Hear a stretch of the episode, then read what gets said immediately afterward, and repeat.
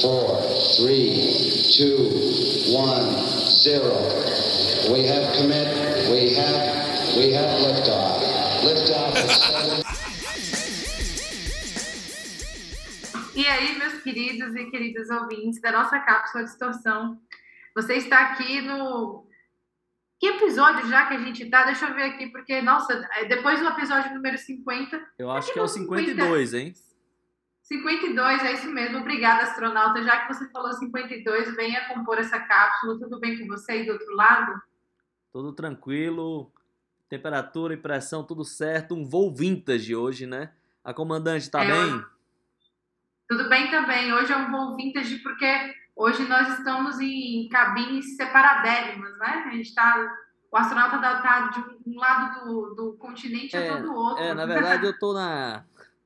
Eu tô na base e ela tá na cápsula viajando hoje. Eu tô aqui na. Apenas na base, ela foi um pouco mais longe. Pois é, então hoje a transmissão ela vai viajar bastante aqui nesse universo. É, O fato é que hoje a gente traz um episódio aí bem legal, né, astronauta? A gente vai falar sobre o ano de 92. Porque o É, nosso disso- programa é 52, né? Essa conexão Pois é. absurda, mas funcionou. É, eu nem imaginei isso na hora que quem propôs esse tema foi o astronauta, mas agora tudo fez sentido. Então vamos lá. Antes da gente começar a falar sobre o ano de 92, o que rolou no mundo musical, vamos saber o que cada um dessa cápsula está escutando.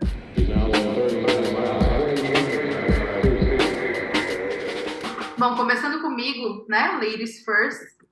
É porque o Distorção é, é um podcast que respeita as mulheres. Até porque É, a cara- mulher aqui é a comandante, né? Então eu. Exatamente, é.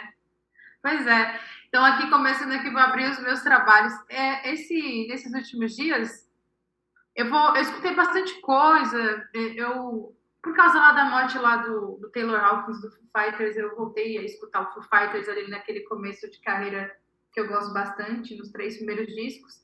Em especial no disco que o Taylor Hawkins ele, ele estreia, né, no There Is Nothing Left to Lose, é um disco que eu acho muito legal.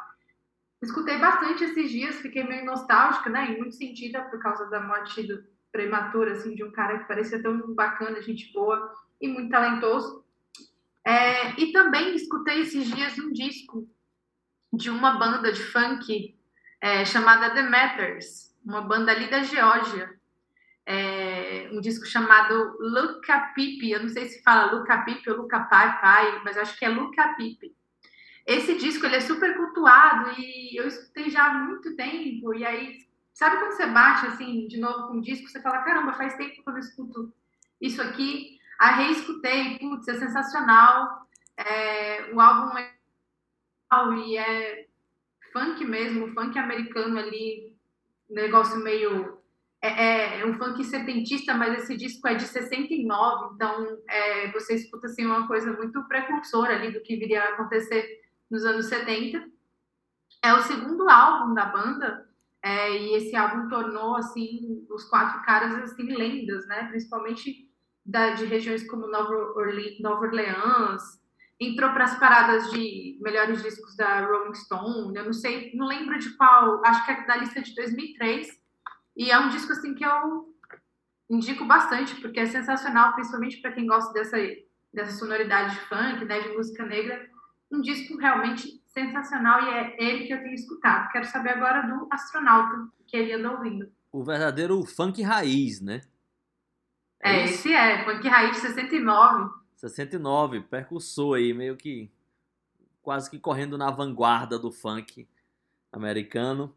É, eu também é, falar do Foo Fighters, né? O Foo Fighters que a comandante falou aí.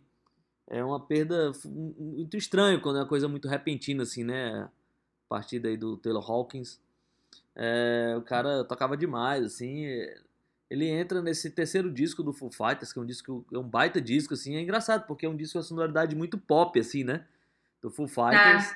E o que acontece é que é, logo depois o Foo Fighters começa a fazer uns discos mais pesados, né? O disco posterior já é um disco bem pesado, assim, que é um pouco diferente, perde um pouco desse frescor pop, assim, e começa a, sei lá, a trilhar por um caminho de coisas mais pesadas, assim. A partir daí eu acho que a carreira fica pouco irregular, mas eu até gosto lá, lá na frente de algumas coisas.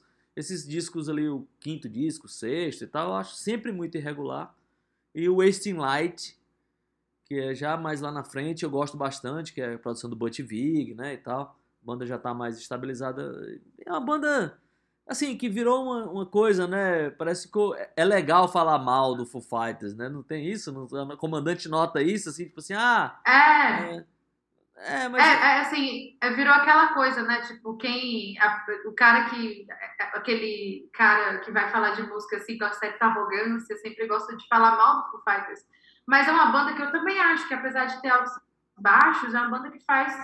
Pô, tem, então, tem ótimos músicos, né? Tem o David Grohl, tem o Taylor Hawkins, tem os outros caras da banda. O David Grohl a gente sabe que é um cara obsessivo, é um baita se tornou um grande frontman e tal. Então, apesar de, de ser irregular, né, realmente é uma banda que é muito relevante, né? Enfim, eu acho.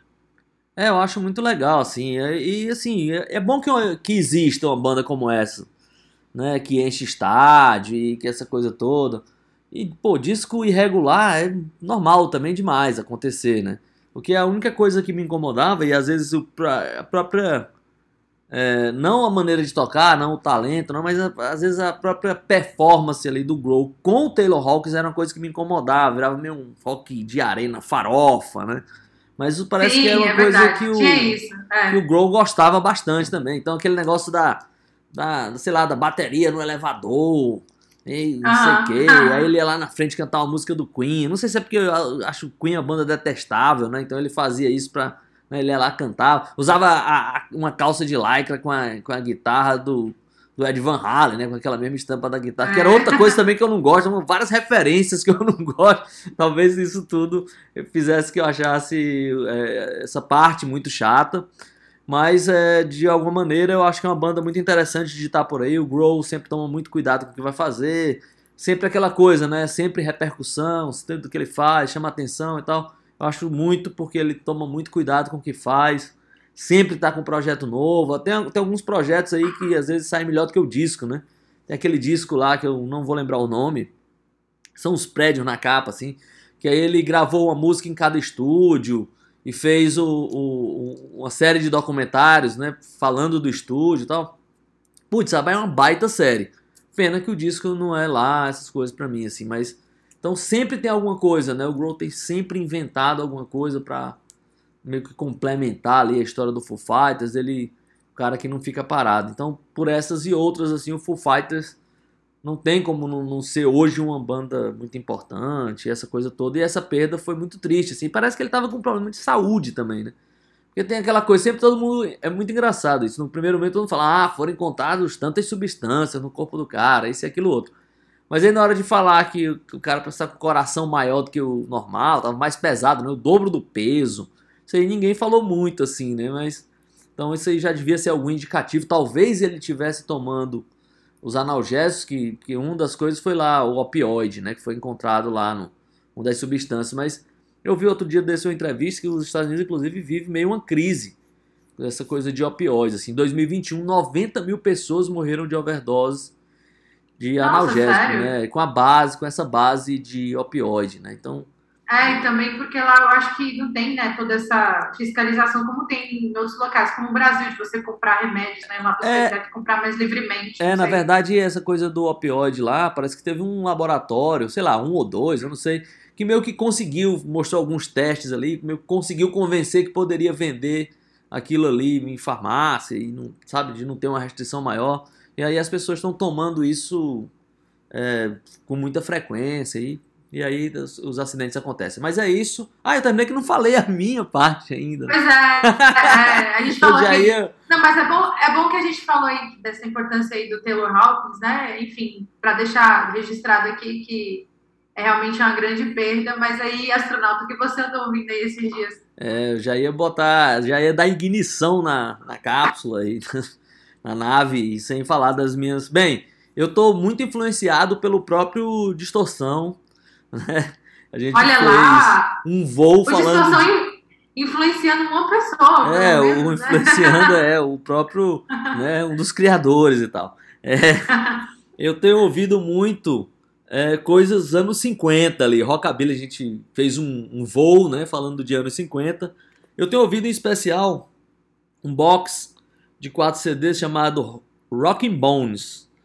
É, é uma, bem, uma caixa né, com quatro CDs que aí é, mostra muita coisa de rockabilly, desde dos mais famosos ali, de Elvis Presley, Jenny Vincent, aos mais é, obscuros, pessoal que só lançou um compacto, aquela coisa toda, né? Tipo, tem ótimos nomes aqui, tipo Bill Allen, né? Tem um monte de gente que, sei lá, Daily Hawkins, uns caras que, sei lá, uns caras e umas bandas que você não, não costuma ouvir por aí. Eu não sou um cara muito de coletânea, mas assim, essas coletâneas dos anos 50, elas fazem muito sentido. É, porque naquele tempo muita gente nem lançava os discos direito. Né? Os discos, na verdade, eram uma coletânea de, de compactos, né? de singles e essa coisa toda. Então, até alguns artistas, tipo Jenny Vincent, tem ouvido bastante. Né? Aí sempre ouvindo coletânea, ou o, Carl Perkins, que a gente inclusive comentou no, no episódio, também ouvindo esses box assim, porque os caras lançavam muito compacto, né? Então, e também, a, às vezes, até quando você vai olhar a discografia, é um pouco confusa, né?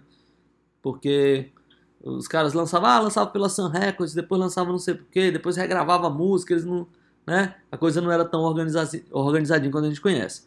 E uma outra coisa que eu tenho ouvido, para ser bem rápido agora, é um disco do 13 Floor Elevators, o segundo disco deles, o Easter Everywhere. Esse é um disco, um disco místico, né, do, do 13 Floor Elevators. Mas eu acho que a gente podia até, eu não vou falar muito sobre esse disco não, a gente podia depois fazer um episódio ou um voo sobre discos místicos que seria uma boa. Olha aí, já temos um tema para a próxima semana, quiçá. Vamos ver, né, estudar isso aí. É, mas esse lance aí do, da coletânea, eu acho interessante anos 50, assim, porque eu, eu também eu percebo que tem muita coisa dos anos 50 que ela meio que. muita coisa que se perdeu, né? A gente conhece ali os artistas mais famosos, as bandas mais famosas, mas aí quando você para para ler, para pesquisar, essa cara tem muita coisa, muita coisa que não tem registro disso, daí vem né, essa importância de ter uma coletânea como essa aí que o astronauta tem em mãos. Então é isso, vamos lá de, de episódio 52, falando sobre o ano de 92, já voltamos.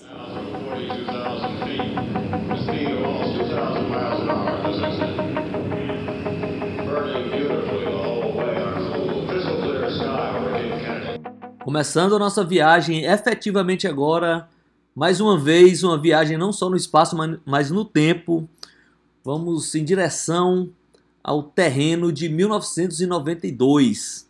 Um tempo ali onde as coisas eram bem diferentes. O comandante estava ali engateando, aprendendo a andar, né, comandante? É, no mundo as coisas eram muito diferentes também. A gente não tinha internet, né? As coisas eram mais lentas. É, o mundo tinha acabado de, por exemplo, pelo menos o mundo da música tinha acabado de passar por uma turbulência gigante, assim, que foi aquela virada do ano de 91, né? Com o Nirvana, a turma de Seattle ali meio desbancando um cenário pré-estabelecido que existia. E sempre o, o, ano seguinte, né? Uma grande mudança como essa é um ano meio de ressaca, né? Um ano meio de mudança.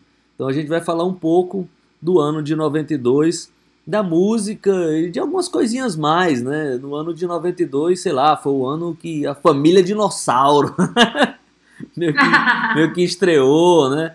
Teve, também tem uns filmes legais, né? Tipo, o próprio filme Singles, que eu acho que a gente deve falar por aqui, que é um Sim, filme que, do Cameron Crowe que meio que retratava a cena de Seattle.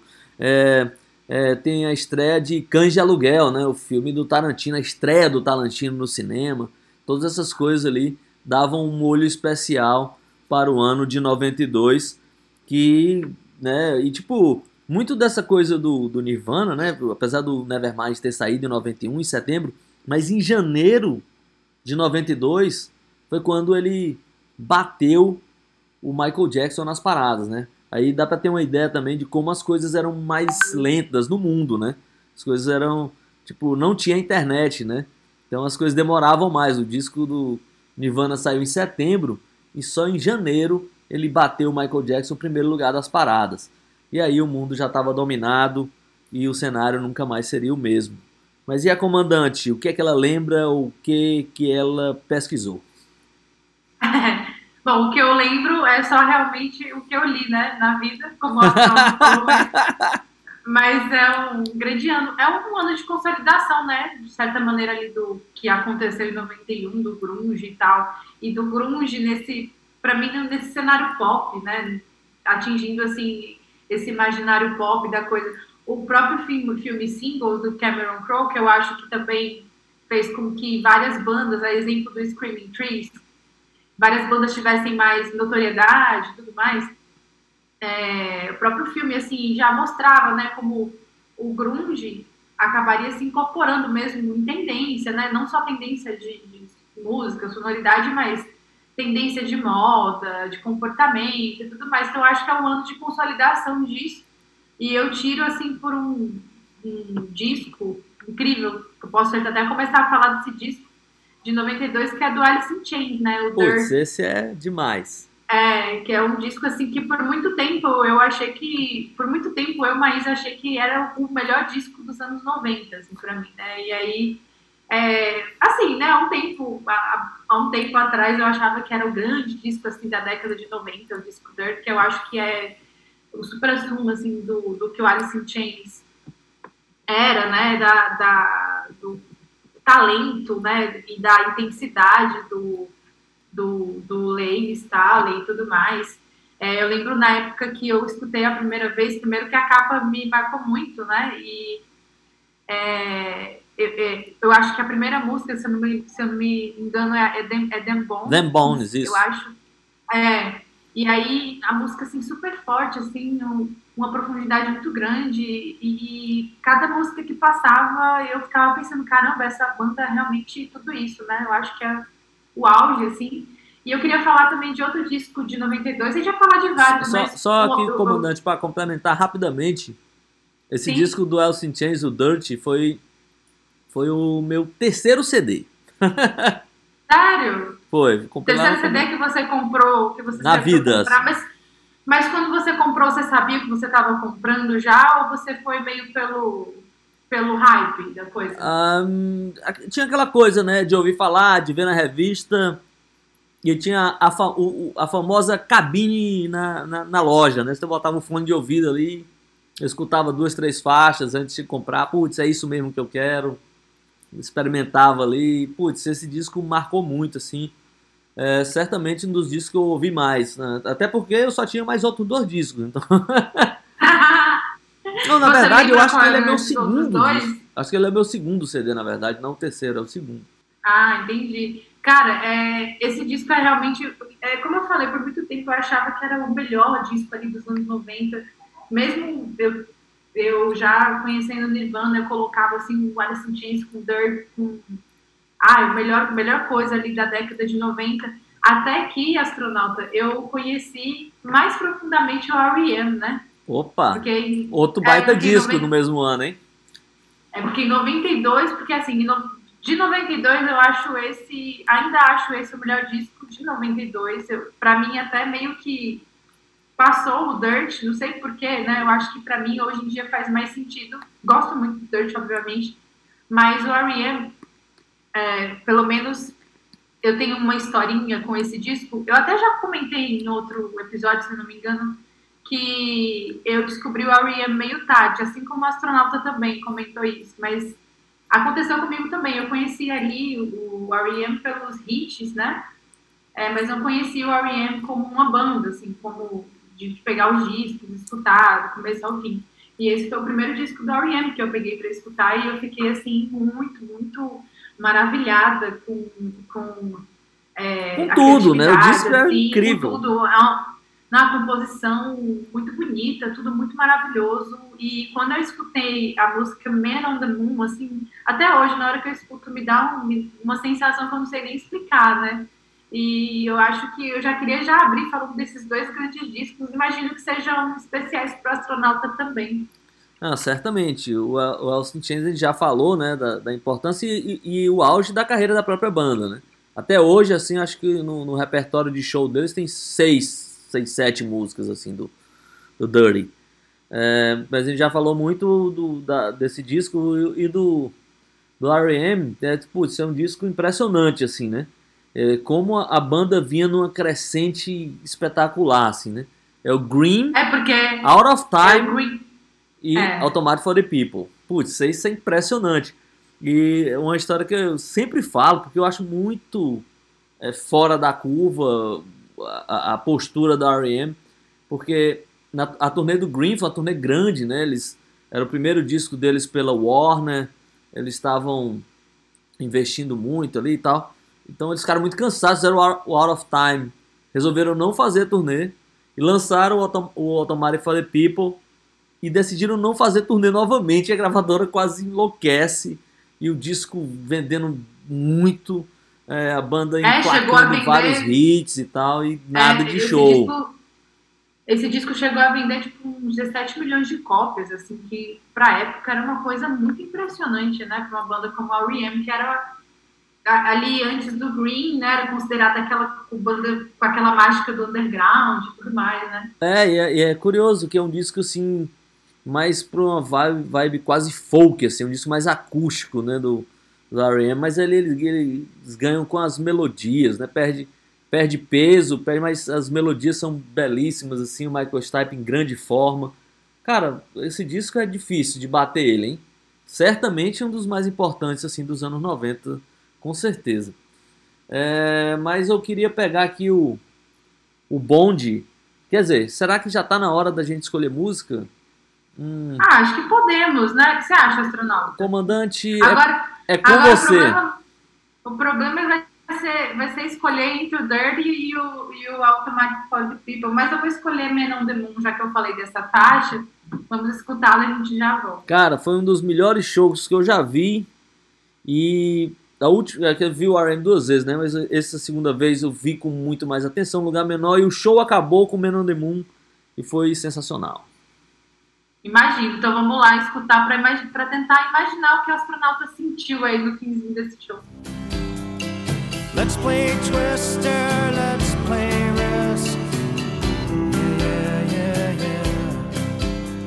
I'll see you in heaven if you make the list.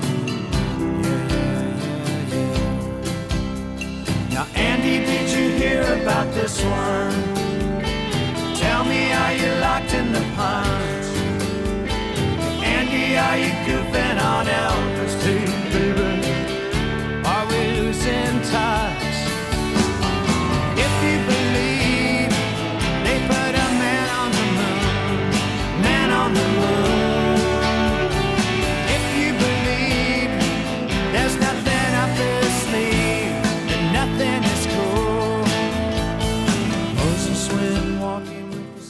voltando aqui depois dessa, desse grande, dessa grande música, né? Putz, eu amo essa música. É, é a famosa música inabusável, né, astronauta?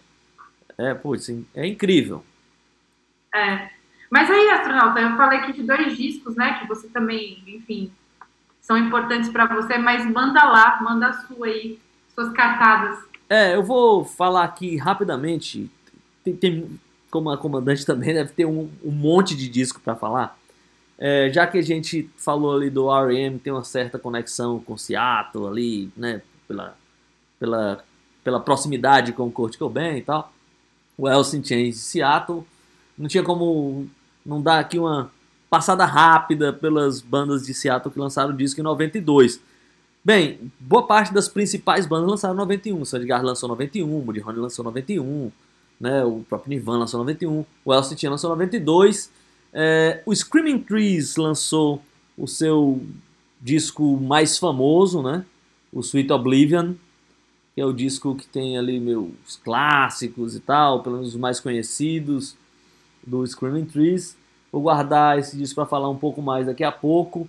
É, ali, não propriamente de Seattle, mas das imediações que fazia parte da mesma cena. O Pete Harpening também lançou disco, o You Turn Me On, é um baita disco. Bem, para quem não conhece, o Beat Happening é tosqueira total. É meio tudo fora do lugar, parece que nada vai dar certo, mas tudo acontece de maneira muito legal ali. Esse disco é um dos discos do Beat Happening que eu gosto mais. É, tem, existe inclusive uma conexão né, do, do Screaming Trees com o Beat Happening. Inclusive eles têm um, um EPzinho juntos, assim. O Mark Lanegan era uma figura ali, é, tinha um grande apreço pelo Calvin Harris, né, que era o cara da K Records, que era o cara que meio que liderava ali o Beat Happening. É, tem uma outra banda ali do cenário de Seattle que era muito legal e que todo mundo fala muito pouco. É uma banda chamada Monoman. É meio um surf music dos infernos, assim. Eles lançaram em 92 o Wrecker. É um disco muito legal também. Nessa praia garageira, é, tem duas bandas aqui que eu vou falar. É, uma é o The Gories, que é a banda do Mick Collins, que é lá de Detroit. Mick Collins é uma grande figura ali da cena underground da, de Detroit. E para quem não sabe, né, o Jack White com o White Stripes surgiu lá em Detroit e é, muito influenciado ali pelo Mick Collins, mas o Mick Collins parece que nunca foi muito amigo do nosso querido Jack White, não. Ele passou uma parte da, da, da vida ali, da, da, de uma época, falando assim: ah, por tudo que esse cara fez foi me copiar. De alguma maneira, copiar não, mas a influência veio a galope assim para o Jack White. O Mick Collins é uma figura, ele tinha o, essa banda, o Goris, que em 1992 lançou Water, Water Here, que é um baita disco. Depois ele montou uma banda que eu gosto até mais que o Goris, que é o Dirty Bombs, e continuou aí uma bela carreira. E para terminar, antes de voltar para Screaming Trees, eu queria falar de uma banda espetacular, sensacional, lá de São Francisco, os inigualáveis, inigualáveis The Mummies, né? lançaram em 92 o Never Been Caught, que é um baita disco. É, acho que é a estreia, vou até conferir aqui depois do, do Mummies, que era uma banda ali meio misteriosa, né? Que todo mundo tocava ali com, né, enfaixado, como se fossem umas múmias. A performance é absurda, é muito maluco. E tinha essa coisa que é muito legal, né? Da história, de ninguém saber quem é e tal. Óbvio que isso fica muito no mundo da fantasia. Hoje, se você passar 20 minutos ali no computador, você descobre quem são, né, quem é que toca o quê, mas isso não interessa, a fantasia é muito melhor do que isso. É, é, e é, putz, eu vi essa banda uma vez e é incrível. Mas eu queria falar mesmo aqui do, do Sweet Oblivion, né, do disco do Screaming Trees, que a comandante certamente gosta bastante também. E do, do, do filme Singles. A comandante gosta do filme? Sim, claro. Inclusive faz um tempão que eu não assisto esse filme. Tô, esses dias estou pensando bastante nele em reassistir, assim, sabe aquele filme que você tem saudade? Adoro esse filme, né? Não porque, nossa, uau, baita, baita de um filme, mas porque é, ele é meio nostálgico, né? Parece que te transporta para um tempo. Eu acho especial e super musical. É, não, é muito legal. É engraçado que assim, o, o, o próprio Mark Lanigan não gostava, né? Não, não gostou não. muito. Quando assistiu o filme, pô, achou aquilo uma, uma, tremenda bobagem, assim, não quis participar do filme também. E o curioso é que a música, né, Nearly Lost You, foi o grande, sei lá, o maior hit do Screaming Trees, terminou entrando na trilha sonora do filme, dos singles, vendeu milhões e saiu alguns meses antes do disco do Screaming Trees, né? Então, o, o maior single do, do disco do Screaming Trees estava num outro disco que tinha saído antes. Então ele fala assim, putz, o disco vendeu, sei lá, 300 milhões e o nosso disco vendeu muito menos porque o nosso single estava lá na trilha sonora do filme, um filme que eu nem gosto. Então tem essa conexão também. Mas aí eu me lembro que era um filme assim que, tipo, todo mundo via, pô, ah, tem lá os caras do Pearl Jam, tem uns caras do Soundgarden, era meio pra gente aqui que não mais, tinha... É Pra gente aqui que não tinha internet, né? Era sempre uma, uma maneira de ver os caras, né? Porque não, não tinha, né? Quem, sei lá, naquele tempo, não sei nem quem podia ter MTV por aqui. É, mas eu, o tempo naquele, naquele, naquela época, a gente tem, ele, sei lá, o mundo era um pouco diferente, rodava um pouco diferente, né? Então, se você tivesse ouvindo ali o, o, o sei lá, o, o Sweet Oblivion em 93, 94, você não estava muito atrasado, não né? Porque hoje em dia um disco que saiu dois anos atrás, né? Parece velho, né? Mas naquele tempo as coisas eram mais lentas, né? O disco demorava um pouco para sair aqui, aí saía na revista, depois saía uma matéria.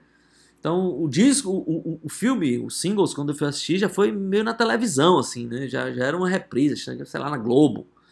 E eu lembro na escola, os caras falando, pá, cara, tem um, tu viu aquele cara que aparece assim, é o cara do Soundgarden, né? Eu me lembro, me lembro disso na, na cantina, lanchando, comendo ali um salgado, tomando uma Coca-Cola e, e, tendo essa conversa, assim, o cara, pô, pô, não saquei, é, não, naquela hora e tal.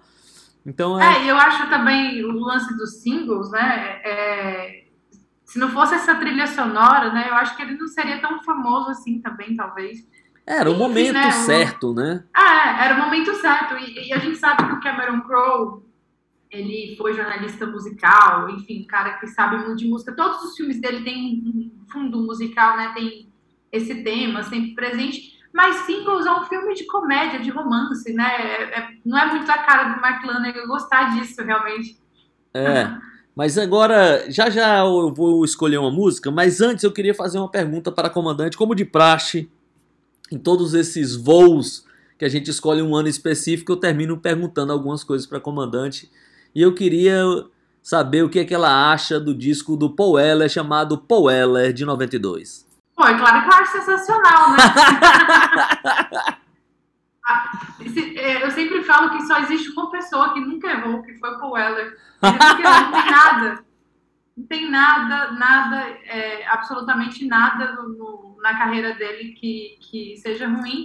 E esse disco, né, o disco dele de 92, ele marca, marca justamente é, a estreia dele, né? A estreia dele em carreira solo. E aí a gente sabe que ele em carreira solo é, tem, tem uma carreira assim com muitos discos, né? Exper, experimenta muito. Tem uns discos que são mais puxados para aquele rock mais clássico, outros são mais puxados pro, pro, pro soul, né? É, Esse primeiro disco dele é, é um disco menos conhecido, não, comandante? É, é o, o, disco dele mais conhecido, eu acho que é o próximo disco, se eu não me engano. Aham. Uh -huh. é... Calma aí, que eu vou lembrar o nome. Putz, eu sei qual é a capa Mas... do disco, que ele tá, aparece a é, silhueta assim dele numa é sombra, o... né? É, o próximo disco de 93 é o Wildwood. E o, e o outro, né, depois do Wildwood, de 93, é o Stanley Road. Esses dois são os dois mais conhecidos, eu acho que os dois que, que mais venderam. Mas esse primeiro disco ele é sensacional também, muito bom, uma estreia assim muito boa assim de um cara que a gente sabe que é realmente muito talentoso, né? Bom, legal, hein? Essa primeira comandante já dominou, matou no peito e fez o gol. Então vamos. É isso aí. Vamos, vamos de, de música, música né? O astronauta escolhe. Cara, tem muita coisa. A gente falou de um monte de coisa aí, das bandas de garagem, né? Seattle, singles e tudo mais, mas não tem como, né? Seria hipocrisia se eu não colocasse a música do The Mummies. é, inclusive, tocar. pode até fazer um comentário desses discos que o astronauta comentou aí. Pelo menos o The Mummies e o Beach Happening eu conheci através do astronauta do Distorção. Ah, e recomendo, distorção. assim, que são bandas sensacionais. É, em especial para mim, eu sei que você vai tocar o The Mummies, que é sensacional, mas o, o Beach Happening é realmente uma banda muito legal. Então, quem quiser ir pô, escutar, colocar aí para tocar, tem na, nas plataformas de streaming aquela banda esquisitona, mas muito, muito, muito massa mesmo. Cara, é muito legal.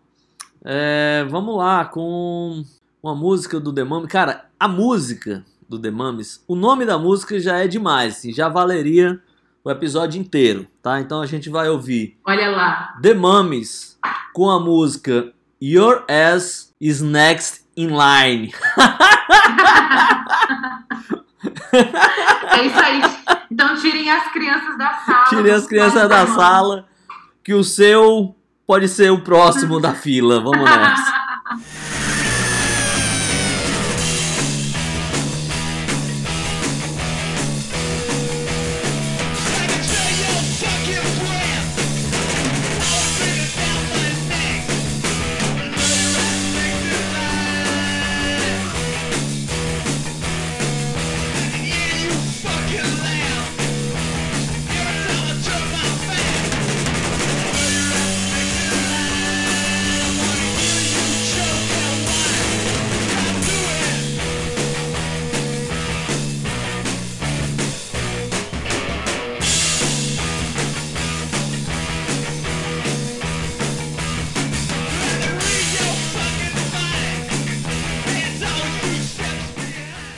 continuando nosso voo, depois de termos escapado ali, né?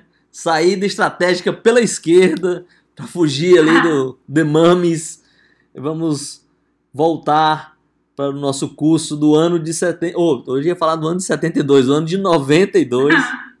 né? Eu queria falar aqui um pouco. Eu queria falar rapidamente nesse começo. É que o ano de 92 também marcou ali meio que um momento interessante no mundo do metal, em alguns aspectos, assim, já que é, tinham meio que novas tendências aparecendo ali. É, por exemplo, o disco do White Zombie, o primeiro, né? Putz, eu amo esse disco, eu ia comentar sobre lá, ele, Sexo, eu adoro. Sexo Cristo Devil Music Volume 1, né? Ele meio que É. apontava para esse para esse metal meio pós-apocalíptico, né? Assim, junto com o Ministry, é assim, uma coisa industrial, maluco, visual, meio meio zumbi, meio futurista. Eu me lembro E disso. aquela capa psicodélica, né? E tal. É, muito impactante, assim, meio que apontava para um novo caminho. É, algumas bandas também, como o Helmet, era uma banda que meio que apontava para esse caminho novo também, né? Que era uma banda que usa- se usava ali do- dos artifícios do, do- dos sons mais pesados, mas não era propriamente uma banda de metal, mas ela é, navegava ali por aquele terreno. É, na- lá na Europa, tipo, o Doom Metal tava ganhando forma do- de alguma maneira, assim, né?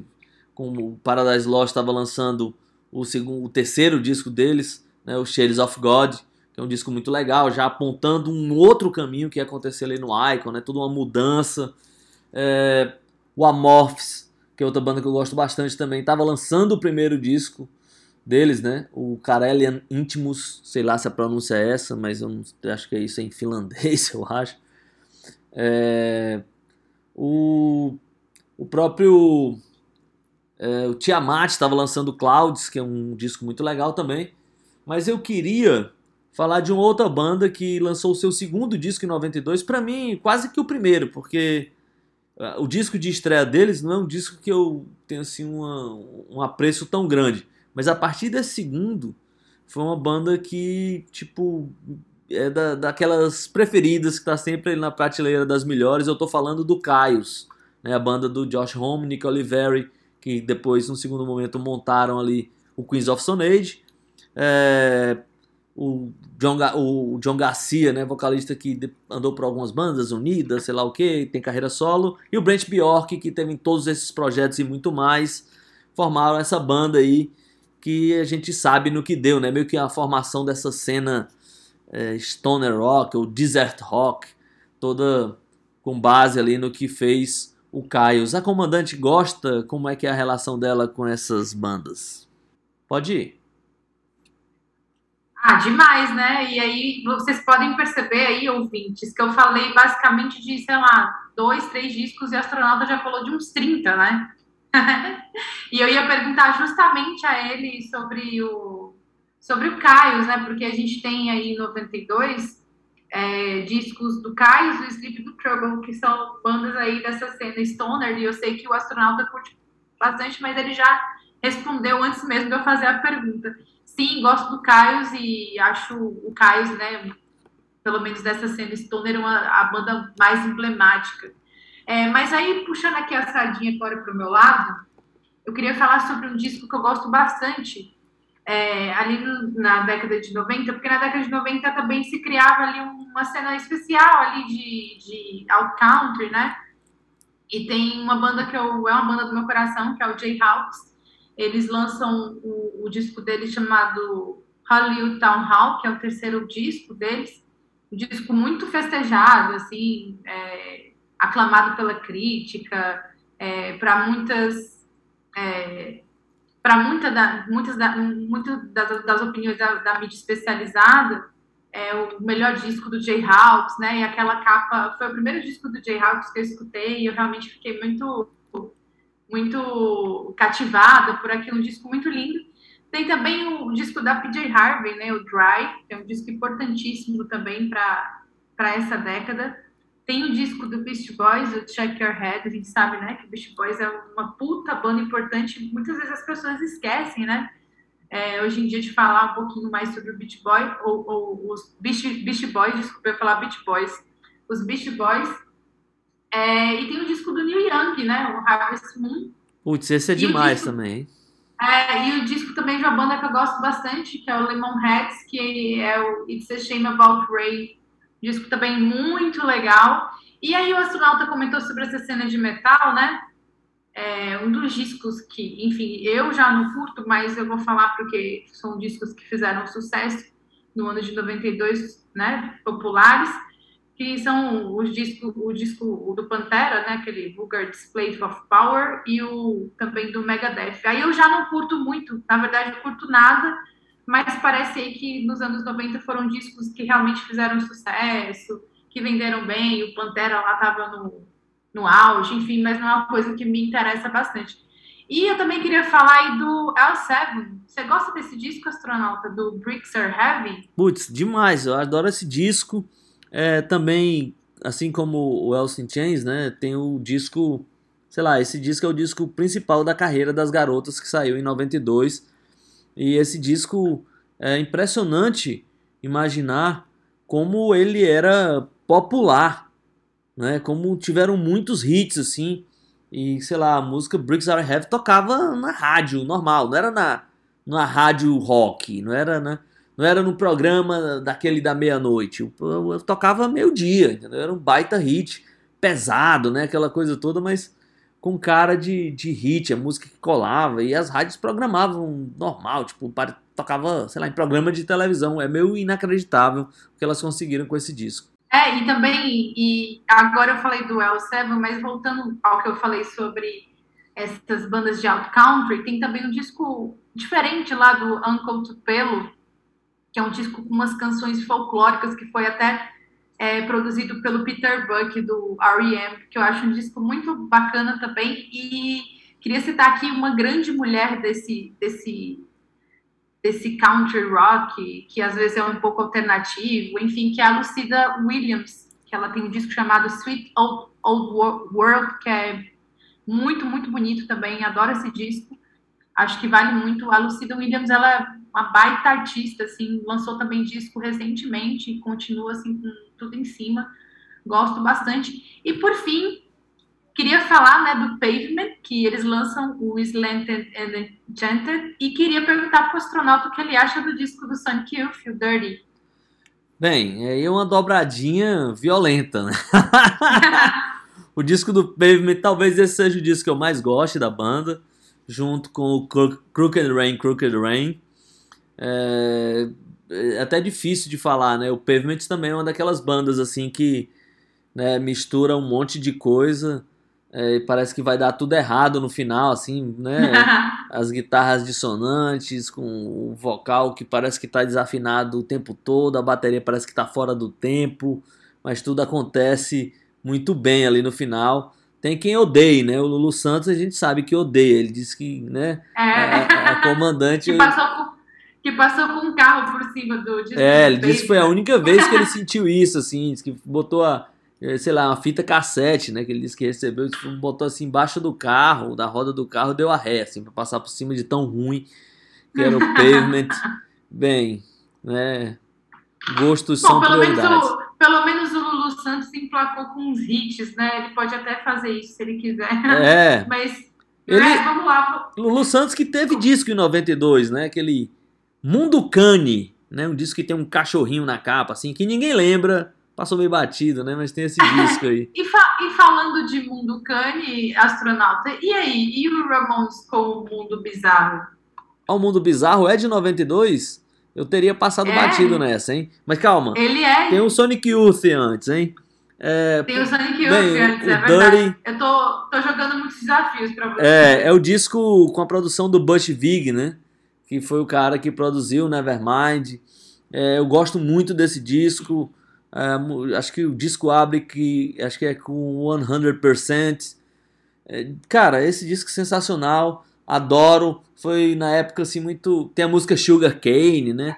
Muita gente falou assim: ah, ficou meio, ficou meio comum e tal, mas eu não consigo achar assim, não. Acho um baita disco é, do, do Sonic Youth. E, e os Ramones, com qual disco é o.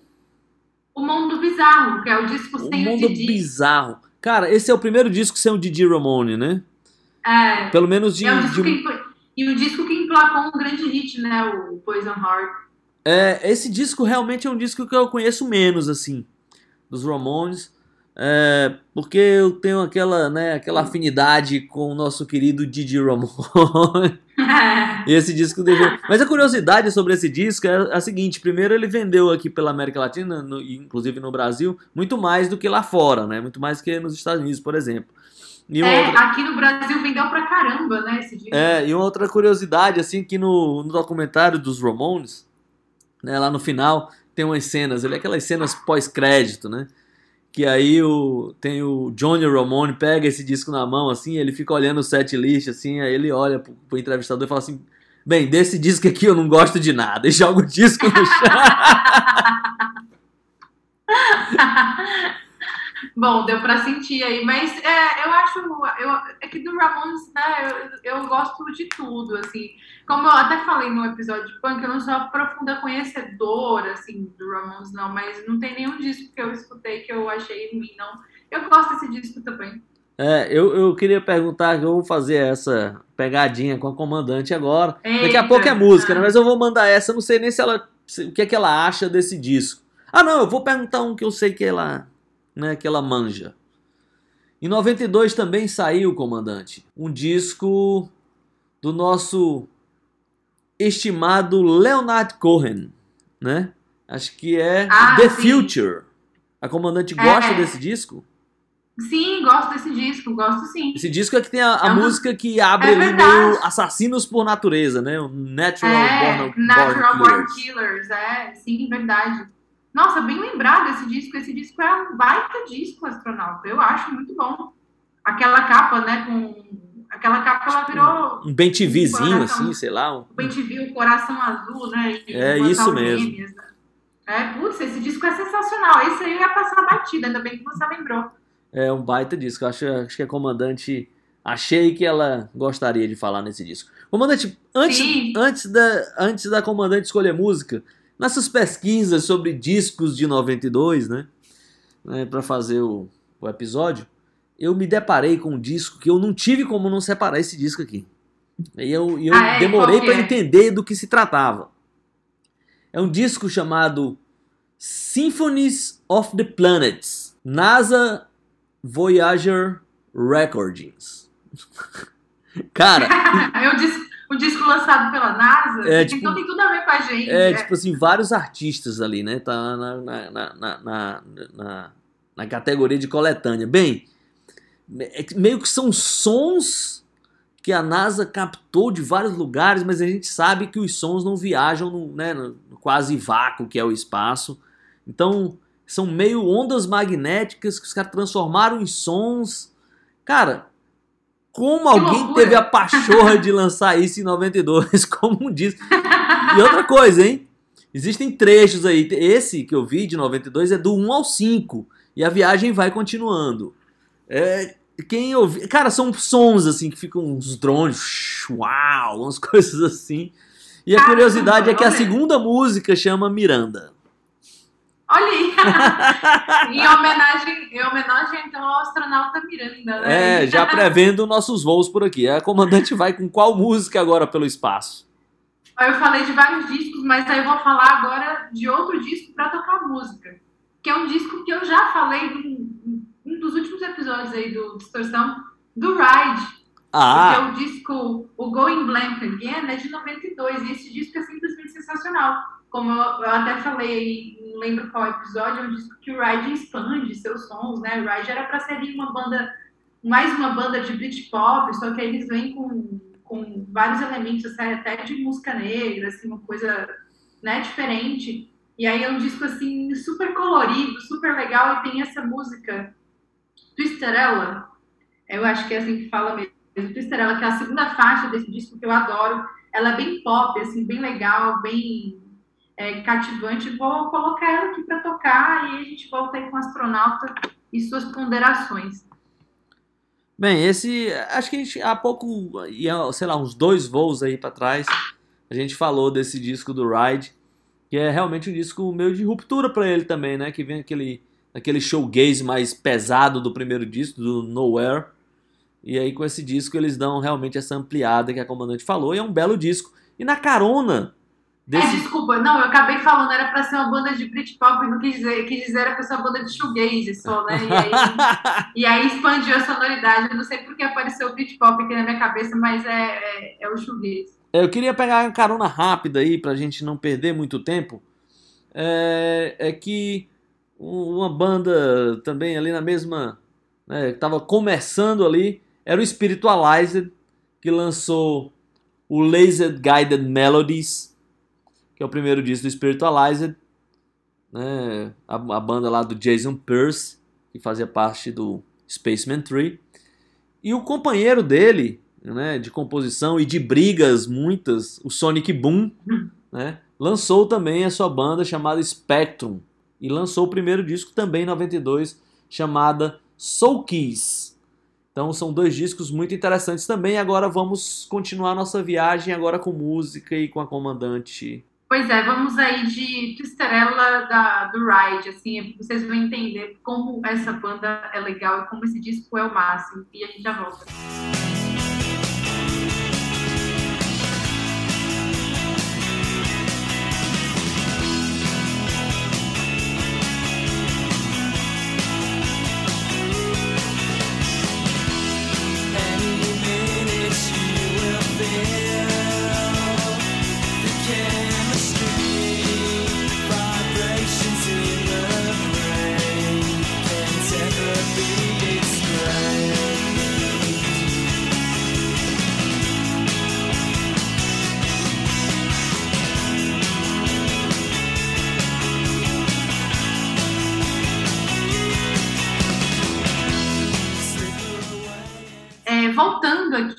Depois dessa banda muito legal que é o Ride, queria comentar aqui um disco que eu adoro. Eu não sei se é do gosto do astronauta, enfim, e vai fugir um pouco do nosso, da nossa, nosso radar, né, de rock and roll e tudo mais. Putz, é, em 92 tem um disco da Xadê, da Xadê Adu, chamado Love, que é um baita disco, é um disco belíssimo. Eu adoro ela, eu acho ela uma baita cantora, cantora assim que teve não teve uma carreira muito longa, né? É, eu acho que ali para os anos 2000 ela fez o último disco ao vivo, ao que parece, depois se aposentou. Hoje ela vive meio excluída assim do, do mundo do mundo exterior. Tem um disco uma cantora também que eu gosto bastante, da Tori Amos, né, que é o Little Earthquakes, que é um dos discos assim que me marcaram porque eu era adolescente, fui comprar também esse esse esse disco né? Essas meninas sempre mexiam muito comigo, né? Porque falavam uma mulher, né? Falando, compondo, então eu achava muito legal. É, tem um disco também esse ano do, tô vendo aqui na minha lista do The Cure, né? O Wish. Tem esse disco também e por fim eu queria só constar para as pessoas não não falarem que pelo que não teve aqui, né? No, no situação tem o disco do Rage Against the, the Machine, né? Também em 92. É a estreia, é, né? a estreia, que não é assim uma banda que eu goste muito, assim, uma banda que para mim nunca pegou bastante, sabe? É aquela banda que fica naquele negócio, né? Não gosto nem desgosto. Então, mas eu sei que é um disco importante, né? Que a galera gosta bastante, e eu queria constar aqui. Bom, tirando isso, o que mais que eu poderia falar? A, a comandante. Que é isso, astronauta? A comandante falou de cantoras. Quero saber a reação da comandante quando eu falar dessa aqui. É, ah, vamos lá então. É, agora vamos, vamos um pouquinho de Brasil, né? Mas. É, é verdade. Brasil, e aí eu tenho que falar dessa cantora que lançou um disco chamado O Canto da Cidade, Daniela Merco. Daniela Merco. Na hora que você fala o nome do disco, já me vem a, a, a voz dela, né? Falando o canto dessa cidade, a merda.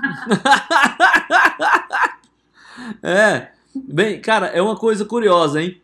É, eu lembro, comandante, que quando eu ganhei ali o primeiro aparelho de som, né, de CD, que era uma coisa cara e tal, e eu tava esperando ansiosamente por isso, né, por ter o meu aparelho de CD, e era um aparelho da Sony, né, um tocador, um player da Sony. E acredita que vinha esse CD junto com o aparelho, porque era esse disco saiu pela Sony Music, né? Então. Olha aí o marketing. o marketing aí, né?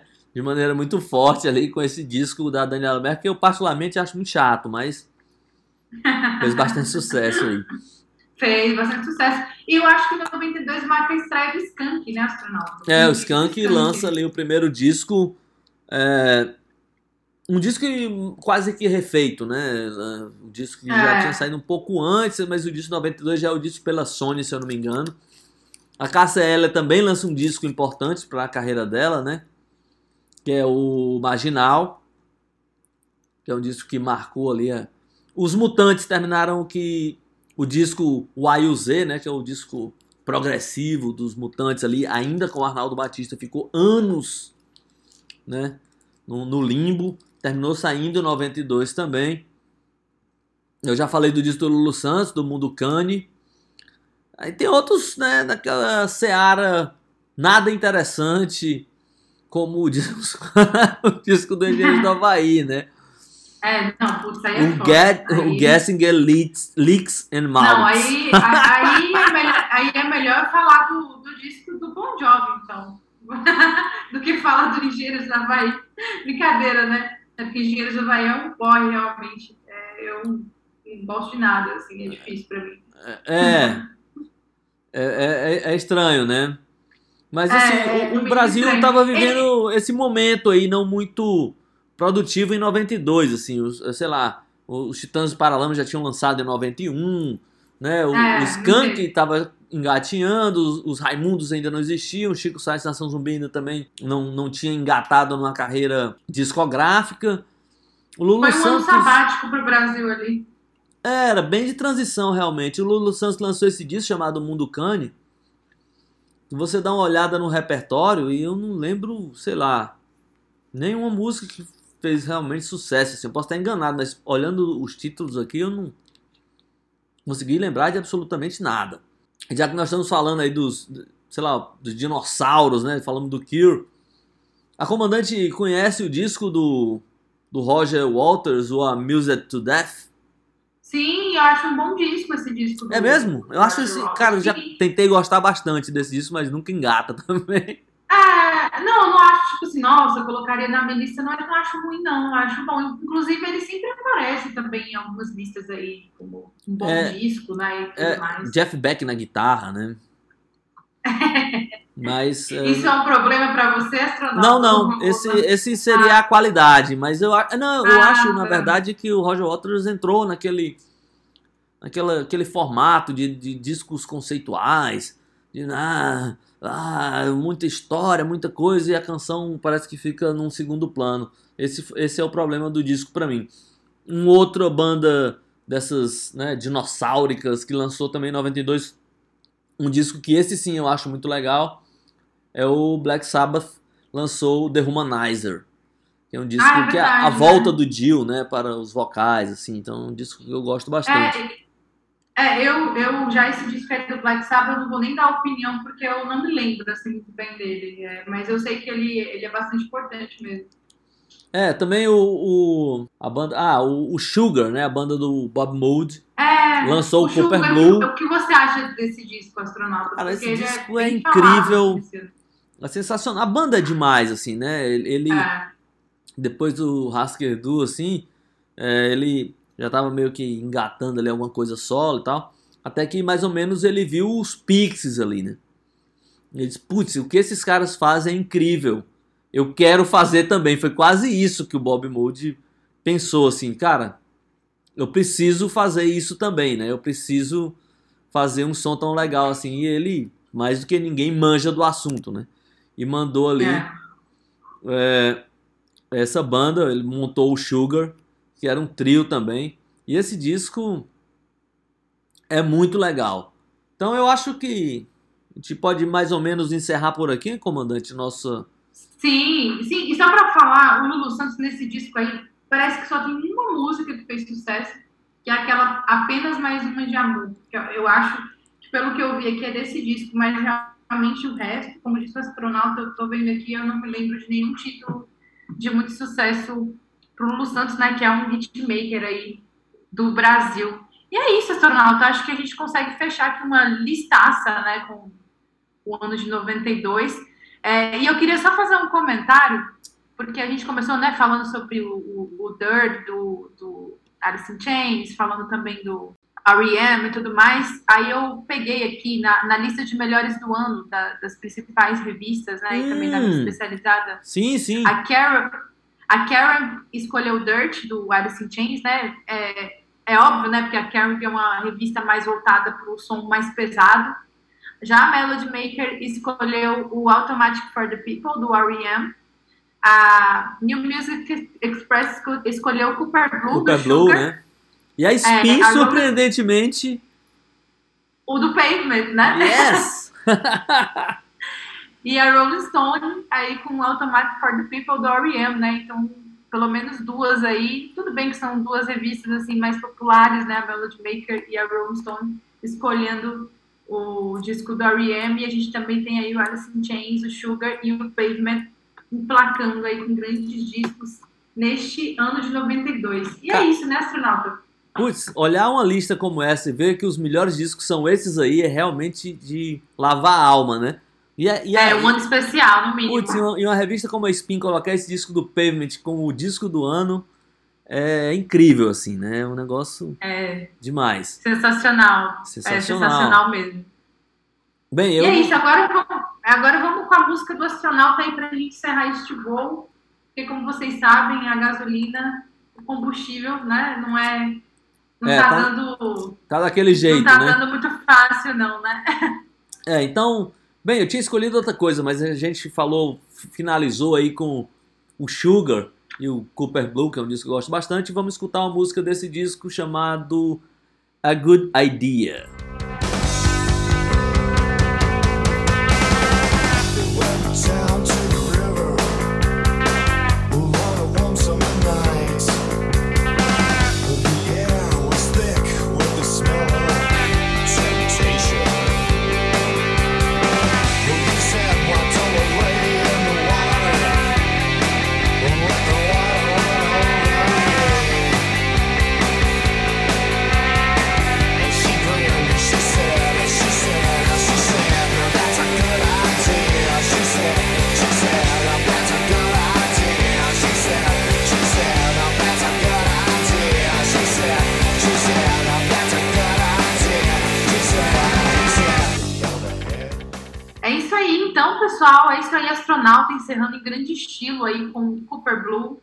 Né, do Sugar, com essa música A Good Idea. Foi uma boa ideia essa música, astronauta. Piada infame, né? Mas realmente foi uma boa ideia. E é isso. A gente pensei nessa piada agora, né? Talvez seja por isso que ela tenha sido ruim. É, mas é isso, a gente então termina aqui esse papo sobre 92, mas fiquem aí, porque a gente ainda vai falar das nossas efemérides.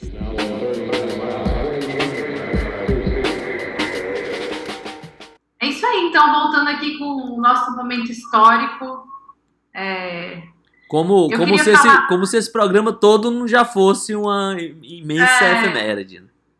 Exatamente, exatamente. Mas voltando aqui com o quadro, né, de fato, das efemérides, hoje tava meio ruim, assim, para eu achar alguma coisa, né, é, eu, que eu achei alguma coisa especial para falar, mas eu queria falar que no dia 7 de abril de 1915, é uma das maiores cantoras de jazz, uma cantora que eu gosto bastante, né, e eu não falo isso da boca para fora, eu gosto bastante dela, a Billie Holiday, ela nasceu nesse dia, 7 de abril de 1915. Mas eu não queria falar só sobre o nascimento dela, não, é porque ela tem uma história assim muito trágica. É, e alguns acontecimentos sobre a história da vida dela até marcaram mudanças sociais nos Estados Unidos.